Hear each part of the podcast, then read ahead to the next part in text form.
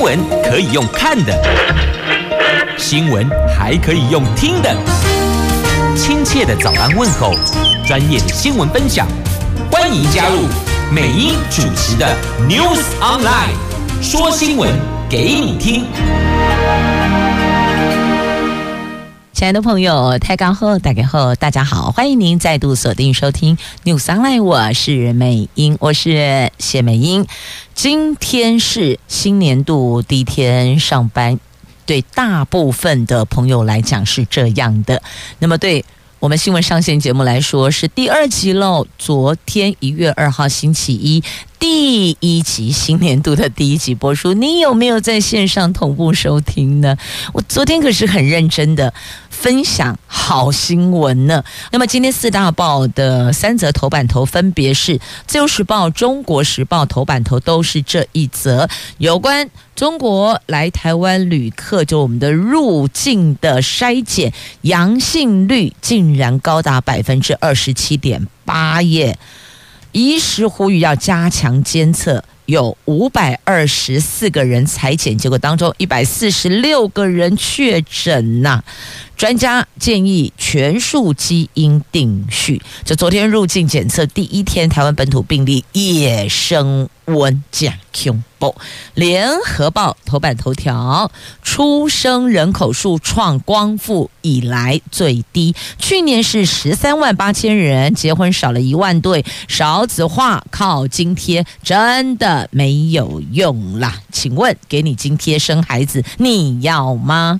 来，经济日报头版头头条：台积电资本支出一点二兆再创新高。他们不受库存调整影响，加大投资，没在怕的。好，这个是在今天《经济日报》头版头条的新闻。那么接着我们来看详细的头版头新闻，我看就从《经济日报》看起好了。哎，今天台股要开市喽，新年度哦。供应链传说，台积电因为未来三年成长所需，在先进制程、台湾扩产跟投资研发、美国、日本海外扩产、成熟制程升级这三大动力的驱动之下，今年资本支出有望逼近四百亿美元，换算台币一点二兆，这个数数字再创新高，换算年增百分之五点六起跳，不受到半导体市场短线库存调整的影响，他们还加大投资呢。台积电一向都不评论市场上的数据，公司预计一月十二号召开法说会，届时有望释出最新资本支出的计划。法人透露，台积电日前在美国加州举办魁违四年的实体投资人日活动的时候。释出在台湾持续扩充先进制程，已经启动两纳米跟一纳米投资计划的大方向。美国、日本等地的新厂，二零二四年产能也将逐步开出，预估二零二七年左右，海外产能。将达到总产能的两成啊！那为了实现稳健成长的目标，供应链传出，台积电在二零二二年资本支出计划三百六十亿美元之后，二零二三年，也就是今年二零二三，资本支出有望逼近四百亿美元，估计。大概介于三百八十亿到三百九十亿美元，换算年增百分之五点六起跳呢。这是台积电的资本支出再创下新高，他们没有受到库存调整的影响，反而是加大投资了。这个是今天《经济日报》头版头条的新闻。来，接着《经济日报》头版版面的财经新闻来看股市。台湾股市二零二三年的台湾股市今天开红盘，市场高度期待元月行情。法人说，今天开红盘收红几率不低哟，而且外资将逐步归队，加上今年农历年比较早，红包行情及尾牙行情也会提前发动，这个有助于拉抬元月份的行情，而且看好远东新可成等低位接低股价净值比的双低股有机会启动落后补涨。引领台股守稳一万四千点，并且上攻半年线，就是稳守万四啊！台股二零二二年封关之后，美国股市上个星期五就十二月三十号小跌，主要指数介这个跌幅介于百分之零点一到百分之零点二，而亚洲股市昨天休市居多，东北亚只有南韩股市开市，中场跌百分之零点四。法人认为台湾股市今天开红盘有收红机会，但由于美国股市二号仍然休市，所以估计成交量应该是不会太过热络的。那加权指数在二零二二年封关日上涨五十二点，最后收盘在一万四千一百三十七点，法人大多预估。一月份低点可能会在一万四千一百点，加上政府表态持续护盘，如果如果没有意外的话，应该不至于会跌破万四，不会跌破一万四千点，高点则有望上看一万四千七百点，甚至更高。这个星期有机会先站回半年线一万四千三百一十一点。农历年封关前的美国股市。财报，台积电跟大力光十二号的法说会，还有外资动向、中国大陆疫情、台股量能变化，这个全部都是观察的重点呢。这是有关今天台湾股市开红盘收红的机会挺高的，只是因为哦，美国股市还是休市，所以估计成交量应该。不会太过热络。好啦，成交量不热络，只要卖跌点后啊，哈，卖造卖跌安那点后啊。好，这是有关在今天《经济日报》头版版面的头条跟头版版面有关股市的区块，都带您先关心了。接着带您来关心《联合报》头版头条的新闻，我们来关心我们的少子化冲击呀。元旦宝宝也变少了，而且发现我们的出生人口数创下光复以来的最低点。在疫情在农历虎年的双重夹击之下，台湾妇产科医学会预估，二零二二年出生人数将跌破过十四万大关，大概只有十三万八千多人。这个数字写下台湾光复之后最低的一年。妇女新知基金会说，单纯的发放津贴难以催生，政府应该做好友善职场和公共托育，才能够让人。敢生才能够让人愿意生啊，要不然这少子化的问题恐怕无解，而且呢会逐年加大这个区块的影响，等于就是呢生小孩的意愿会逐年降低，人口数的成长也会逐年创下新低呀。所以单是给津贴哦，这个是最没有效度的政策，是完全画错重点。妇女新知。基金会的秘书长说，在全球已经开发国家跟催生政策当中，发津贴是公认。无效政策，但是行政院成立少子化办公室，八百亿的经费当中就有四百亿用来发津贴，是完完全全的画错重点。用来改善友善生育职场的经费却是少得可怜，只有万分之五，以至于职场环境仍然对女性生育是非常之不友善的，根本就是缺乏弹性啊！所以。应该这么说吧，我们要从托育还有教育，等于协助父母亲对出生之后的孩子的托育，还有再大一点点的这孩子成长过程的教育，这应该是多管齐下。你单是给生育津贴不好啦，那么还有养育津贴，养育津贴也要持续，还有托育环境公托的部分。环境的友善，公托的增加也是非常必须的，你知道吗？很多的家庭，双薪家庭，他必须要两份收入才可以维持支出，可能有贷款的问题，不管是房贷、车贷等等，其他贷款要给付，生活支出、生活用度要负担。那如果再生养孩子的话，那那个负担就会比较沉重。所以，许多的年轻的夫妻，他们都说缓一缓再来谈生育的问题，亦或者有的好生了一个，生了一胎，但是要不要生第二胎？拢改立功哦，no no no no no，养不起呀。你知道养孩子多烧钱吗？那如果说没有一个完善的托育政策的话，你想想看。一个必须要双薪维持的家庭，就有一个人必须被迫离开职场，在家顾小孩。那么，小孩的支出增加了，收入减少了，你知道这种双重打击，雪上加霜。我把双重打击拿掉，叫做雪上加霜。在经济上来讲，那请问还会有多少人愿意在生养子女，亦或者再多生一胎呢？所以哦，这个单是发放津贴，真的完全画错重点，要多管齐下。这津贴，譬如说生育一胎、两胎。三胎，那一次性的嘛？那我们的养育津贴、教养津贴，好，这个呃名称哦，各县市政府可能不一，但意思就是说每个月给你一些照顾小孩的津贴哦，可能几千块钱等等，五千，我印象中记得哦，有些县市政府是发五千，有的发三千，好，不管三千也好，五千也罢，就算你你发放一万，嘿嘛是不高诶，所以一个完整、完善、友善的。公托政策跟职场环境，对女性来讲哦，友善的职场环境，在后续对孩子的教育政策，这个是不是比较能够打动父母亲？哦，打动夫妻、夫妇、新婚夫妇哦。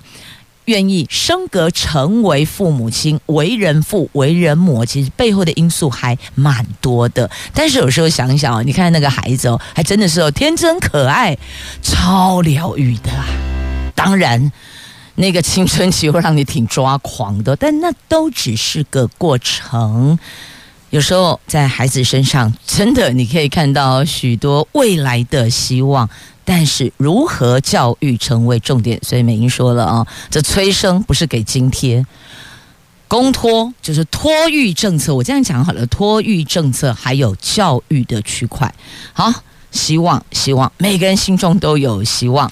好，那么接着再来关心《自由时报》《中国时报》今天头版头条的新闻，假恐怖呢，大陆入境我们台湾入境检测的第一天。发现阳性率竟然高达百分之二十七点八，加恐怖，这个数字有偏高哦。就为了因应大陆疫情升温。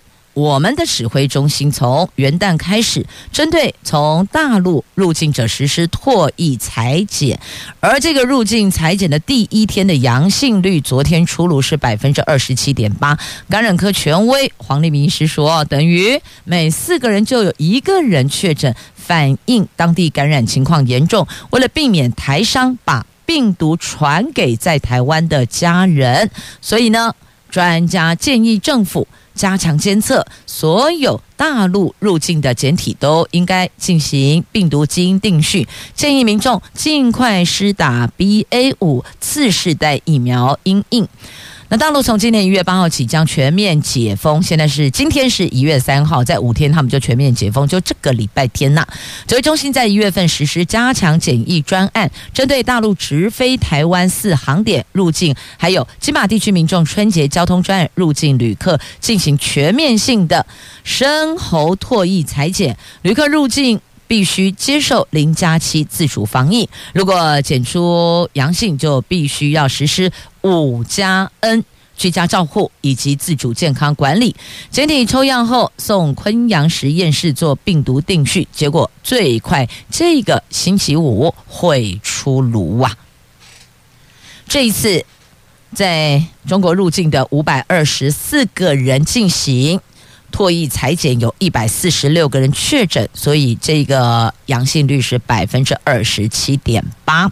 那么还有这意大利检出阳性率将近五成，你不觉得这个数字更加可怕吗？加 combo 五成哎，太可怕的数字了。所以中国大陆现在疫情确实非常非常的严峻，各国都严阵以待呢。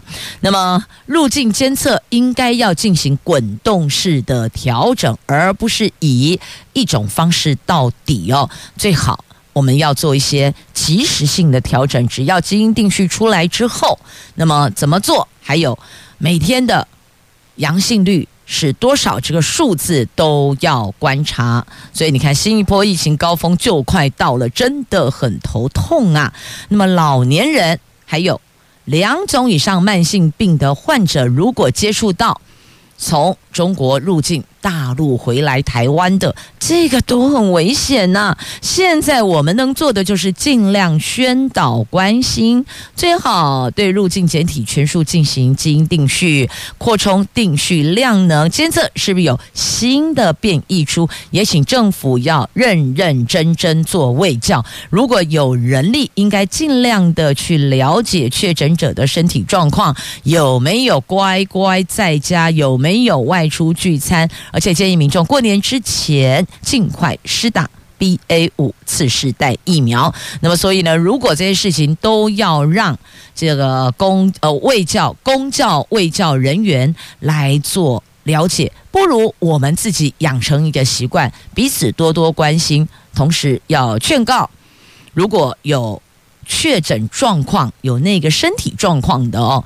请你就不要外出，不要进行团体活动，不要出席团体活动了。现在也只能够你提醒我，我提醒他，就是大家彼此有一个共识。或许这个样子能够把开放了入境之后的这个可能形成破口的那个风险，把它给降到最低呀。好，那么昨天我们有二十六例因为确诊死亡，截至目前为止，我们国内累计了八百八十八万九千三百四十六例确诊，有一万五千两百九十九人死亡。而这个累计的确诊人数其实还是有一些黑数的，譬如说没有上报的等等。因此，数字是实际上的确诊人数绝绝对对比八。百八十八万九千三百多人，还要再多呢。要过年了，活动都会比较多，亲友之间的走访也会比较多，但还是建议哦，我们只能够说尽量的呼吁建议。如果家中有老的、有小的，或是有慢性病的家人，那么就尽量减少出席公共场合，围炉年菜外带也是可以的哦。现在也是很方便的，就尽量。减少群聚，尽量的保护自己的家人。安内有了解不？来，接着我们看《中国时报》头版下方的新闻，来看一下，现在好多药品都缺货呢。你以为只有退烧药吗？你以为只有普拿疼吗？不啦，跟你讲哦，连软便剂也没货啊。怎么会这样？这不止退烧药普拿疼缺货啊！根据卫福部食药署的统计，连常用在排便不适的氧化镁。软便剂现在也都断货了哦。资深的胃肠肝胆科的医师说，这是三十年来前所未见的。食药署也坦言，最近哦缺药通报率确实有比往年还要高。专家则建议食药署要成立缺药监测中心，以利提前掌握重要。药品的库存，避免救命药短缺啊！所以在药品的区块也得要超前部署呢。在星光医院的胃肠肝胆科的主治医师朱光恩说，常用于排便不顺的氧化镁是相当古老而且普遍的药品，医院现在却都叫不到货。医院哦，不是一般药局叫不到货，连。本一弄旧不啦，常用的软便剂也都缺货一个月了。这个是哦，三十年来从来没有遇见过的景象哎，所以好奇怪哟，为什么会这样呢？那医师的因应他们的应变之道是什么？医生说，现在只能用浓缩纤维应急，但因为这个药品必须泡水才能服用，喝起来可能让病患的口感并不舒服，所以呢，接受度并不好，接受度很低啦。所以你看，这个也缺货。那还有什么治疗高血脂的优太脂也缺货，而且这个药品是国内唯一复方制品，已经没有替代药品可用，更不用说早就已经缺货多时的糖尿病用药胰妥赞、胰妥善、益州糖等等，被医美诊所抢去用于做瘦瘦比减重，药局啊根本就拿不到货呢。所以怎么办呢？你看，有普拿疼这个退烧药缺货的，有软便剂缺货的，还有糖尿病用药也缺货的，怎么办？所以呢，一切呼吁。台湾早就该要成立缺药中心了，定期检视常备药品的库存量。美国早在十多年前就成立缺药监测中心，要求药厂、进口商定期回报低于六个月安全库存量的药物，避免救命药短缺。那台湾这一点怎么没有想到呢？那么。也有专家说啊，台湾不是什么都要学美国吗？啊，为什么这个就不学？这么好的做法，为什么台湾就没有给他学起来呢？所以你看，药品短缺啊，为什么会这样哦？主要是跟去年五月、六月国内疫情爆发，药厂的生产线都改生产退烧等新冠症状的相关药物有关，所以呢，就会排挤其他药品的生产，而不是说大家都去抢那个药品哦，有的是。有的不是，譬如说像那个拿来做瘦瘦笔的这个糖尿病用药，这个就是被抢药抢走了。那么有的是因为生产线排挤作用，所以没能生产，没能及时的补货，所以呢，有这几种原因才会造成缺药。那当时啊，食药署就启动监测调度机制，协调厂商增产必备药品进行供货，才能够安然度过疫情。而至于软便剂、氧化镁的欠缺，是因为国内供应出现问题，还有国内制造厂缺工所导致的。现在已经专案核准同成分或是同基转的药品，让其其他厂商也能够生产。最快哦，这个月底一月底就能够恢复供应了。所以，这个超前部署之缺药监测中心，你说它重不重要呢？当然是非常重要了。好，那么接着再来，我们看一下啊、这是在金呃这个《金融时报》所报道的，《自由时报》今天头版版面的新闻，美国军事代表团上个月造访台湾呢，强化战力，台湾美国讨论扩大军事合作。英国的《金融时报》在一月二号所报道，美国一个军事代表团在去年十二月曾经低调访问台湾，对于台湾的陆海空三军进行评估，而且探讨美国台湾扩大军事合作对国军的注意。这份报道指出，美军访问团这一次的目的跟蔡英文总统在同月二十七号宣布义务役恢复为一年一样，都希望透过强化国军战。战力来吓阻中国的入侵啊！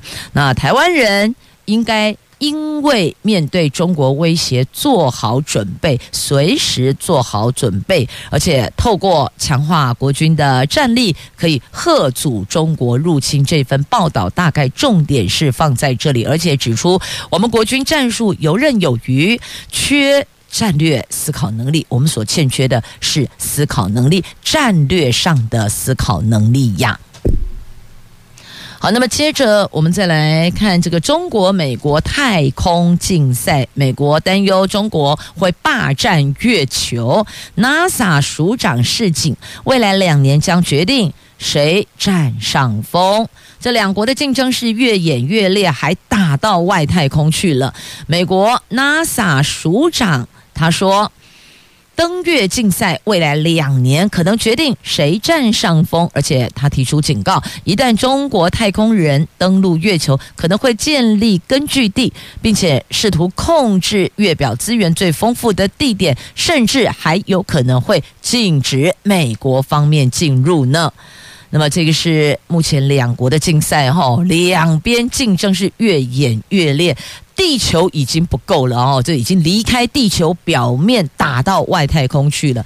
来，接着我们来看《中时报》A two 焦点新闻版面的报道，有关义务役。总统拍板，义务役从四个月延长到一年哦。总统还挂保证哦，说兵役延长一年绝对不会浪费时间。可是呢，最近有军事训练役男在社群网站 po 文。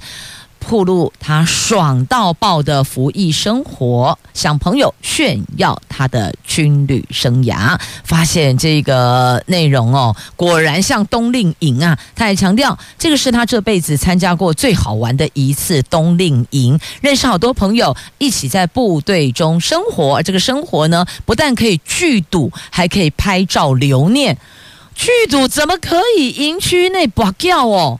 还拍照留念，不是不能拍照吗？这到底是怎么回事啊？那国防部对此表示，相关干部没有严查内部管理，已经被检讨调离现职，也进行惩处。而涉案人员则是依照营区内赌博罪，函送司法单位依法就办。因为这些都引发社会不良观感，宪兵指挥部深表遗憾。也表示歉意，所以你看，怎么会有智商还有这么大成长空间的阿兵哥嘞？你自己说在营区内赌博啊，不抓你抓谁呀？所以我也不知道这些少年郎讨个带熊三哦，脑袋到底装了些什么哦？真的建议他千万不要弯腰。低头捡东西，为什么？因为他脑袋里的水会流出来，会流满地。我真的实在不知道该说什么。如果保家卫国的责任交给这样子的一男，这样的阿兵哥，哇嘛尴尬，我们每个人就自己顾好自己吧。天哪，我的老天鹅啊！真的是营区内赌博照片也 po 上去，这不摆明的说来抓我啊，来抓我啊！是啊，你自己还减负证据，时间地点都有。哎，我想法官也要谢谢你哈，帮他减少了一些办案侦查的时间、搜证的时间，你自己都端出来了啊！不办你办谁呀？好，接着再来《自由时报》头版版面这两则新闻，我看先来哪一则呢？好，先来这个黑帮老大，等一下再来兄弟借钱葬父。好，先来看黑帮老大，这两则新闻都在今天《自由时报》头版版面哦。来看这一位桃园的郭姓角头老大，只不过出门倒个垃圾，竟然遭到当街枪击身亡啊！这是桃园黑帮黑人家族绰号“欧郎”的五十五岁的郭姓角头老大，在昨天傍晚大概五点二十分，在住处下楼丢垃圾的时候，突然遭到埋伏的枪手当街射击多枪，送医不治身亡。而警方掌握。他近年来其实行事很低调，不太过问江湖事了，所以不知道怎么回事儿，却被当街埋伏、射杀身亡。那目前大概有了解一些些端倪，可能是跟多起的上亿毒品走私纠纷有关系呀。好，这后续就让警察贝贝去查查，但是必须要说假恐怖呢。倒垃圾，街头就埋伏枪手，假恐怖！以后该被我们倒垃圾都要穿防弹衣了吗？这个治安，警察杯杯要不要沟通协调一下呢？赶快逮捕归案，达到吓阻的作用吧。好，那么另外一则让人闻之鼻酸哦，同样在自由头版下方，这兄弟俩没有钱埋葬过世的父亲办后事，结果呢，像。网络融资公司借了六万块钱，要为父亲办理后事，结果没有想到还没满月，利息连本带呃本没有哦，就是利息跟手续费就将近五万块钱，不到一个月，假恐怖太可怕了。于是呢，兄弟俩只好想办法先还两万元，可是呢。这个网络融资公司却扣住借据，强逼继续借。那还好有民意代表李丢北啊，还有乡里。同情这两名孝子，他们用募款方式协助还掉了这一笔钱，所以在这里也要预请所有朋友们借钱哎，跨情凑要弄清楚到底它的游戏规则，手续费应该是固定的一笔，那利息它的利率是怎么算？利利息仅是安诺咖喱省哎，这个很重要，借钱。之前，请先想清楚。那当然，如果是因为家中有突发状况，我们是有一些社服机构，不管是这个官方的还是民间的，都可以去求助。那最直接可以询问的就是民意代表，包括了村里长哦，或是这个代表，或是县市议员、立法委员，他们其实这个部分的资讯都还蛮丰富的，是可以去询问的。向钱庄借钱，自己务必要小心一点。我们来看，这教育部又惹争议了。这教育部多年来在各县市哦，建置了三十间的制造实验室，自是自己的自，造建造的造。自造实验室去年十月却没有预警宣布，今年起并入新兴科技相关计划，引起校园跳脚，忧心恐怕让推展多年的自造实验室沦为蚊子馆。那教育部去年底转弯决定，在新兴科技计划中保留自造实验室计划，每年仍将补助学校经费，承诺计划资源不会因为整合而受到影响。不过教育部。这个计划时程好赶哦，学校必须在短短时间内火速提报计划，认为教育部整合中断相关计划不该是。这么这么的粗糙哦，这整个流程超粗糙的感觉就是呢，走一个过场，给个交代。因为教育部只给学校十四天提报计划，哎，保留计划跟专任助理员额可是只给你十四天，好，十四天。考量资源整合，教育部去年十月无预警先宣布了，今年把制造实验室营运计划整合到新兴科技认知计划里面。引来的大概有十所高中，在会中立马就反对。后来媒体报道之后，教育部国教署去年十二月承诺，这两个计划整合后，将以新兴科技主题及制造教育作为核心，整合原来制造实验室的任务，发展新兴科技制造跨领域课程跟体验内容。由于制造实验室的计划仍然是独立分支，专案助理员额也会保留，只是你给的时间太短了。只给十四天呐，这一下子整合，一下子又要保留计划，你看。直到十二月二十一号才又召开计划撰写说明会，会中却要求各校最慢最慢今年一月四号之前要提报计划，所以学校承办人就大喊年假没了，要没了，因为为什么一月四号之前提报计划？请问你这个元旦三天你还休得下去吗？你有办法休假吗？没啊，都在拼啊，都在拼啊。所以你看看这个教育部的流程过于粗糙，时程过于急促，因此惹来了争议呀。好，那么再继续，我们看这一个哦，这信用卡机场接送翻倍涨，所以信用卡业者大喊吃不消。春节出国要叫车有难度了，为什么？第一个是包括了这个机场接送翻倍涨，第二个是因为。需求大于供给，再来人力大量流失，所以在这双重雪上加霜。因此，朋友们，如果你出国要搭计程车，请提早预约。避免届时落空啊！这北北机计程车四月起才要调涨，但是信用卡业者的机场接送合约价却已经大涨三成，甚至一倍。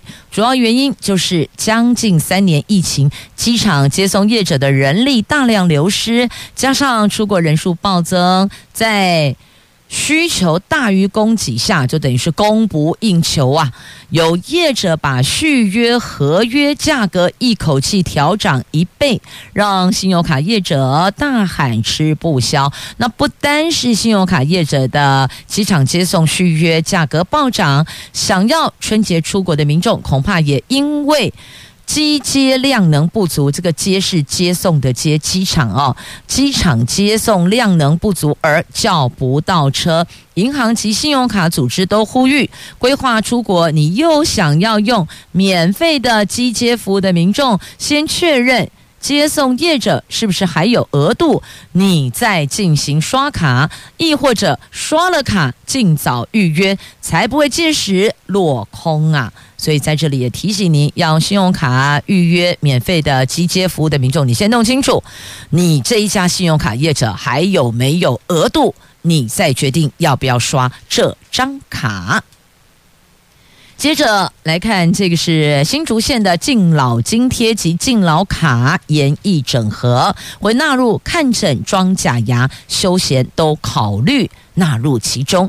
新竹县去年九月扩大开放敬老爱心卡搭乘计程车的服务，每个月补助五百元，虽然广受好评，但是有很多老人家反映跨无假博了，那所以建议。有民意代表建议，敬老爱心卡能够在特约商店使用。社会处长说，正研议结合每个月三千元的敬老津贴及敬老爱心卡，发挥更大的使用效益。他们有个叫敬老爱金卡，爱金哦，盖金卡，希望把它这个敬老津贴跟敬老卡做一个研议整合，这个是可以去讨论的。不过呢，有些细节可能要如何。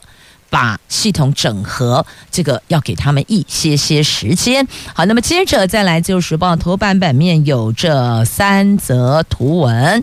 好，我们来看这个第一个跟吃有关系的哦，这好厉害哟！异界应该讲是跨界研发了，比较精准的用词应该是跨界研发。本来搞建筑的，现在来研发吃的，所以呢。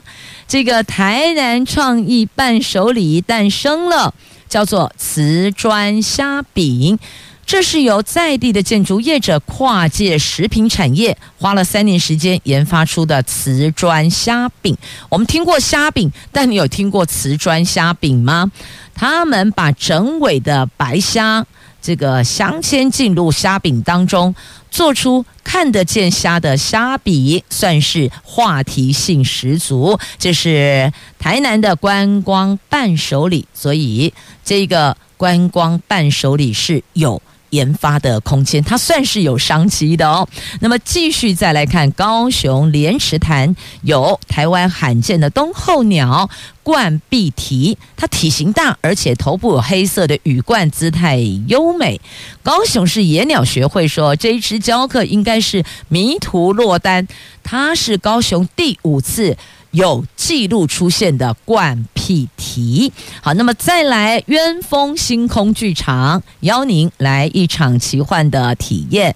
合欢山渊峰游客中心暨星空规划剧场去年底完工，从元旦起到三月底进行试营运，凡是住宿亲近的游客都能够洽询预约。付费体验星空剧场，每天限量一百八十人。这一处全国海拔最高的鸢峰沉浸互动式星空剧场，设置直径四公尺的圆顶投影幕，它用童话想象跟星际冒险的剧场动画展开一场天文奇幻旅程，备有数位星象仪进行天文教学，提供每天星空及当季天文解说，还配置了天天文望远镜，在专业老师带领下，游客可以观看月球表面、土星环等等的天文景象呢。这个必须要夜宿清净才能够进行限量预约，所以有两大门槛都得到位呀。好，这是节目最后分享来自《自由时报》今天头版版面的图文详情，您就自行 Google 了。好，节目最后送上 Kenny Rogers 的歌曲《I Swear》，也祝福所有朋友们新年度愿望都能达成。我们明天空中再会了，拜拜。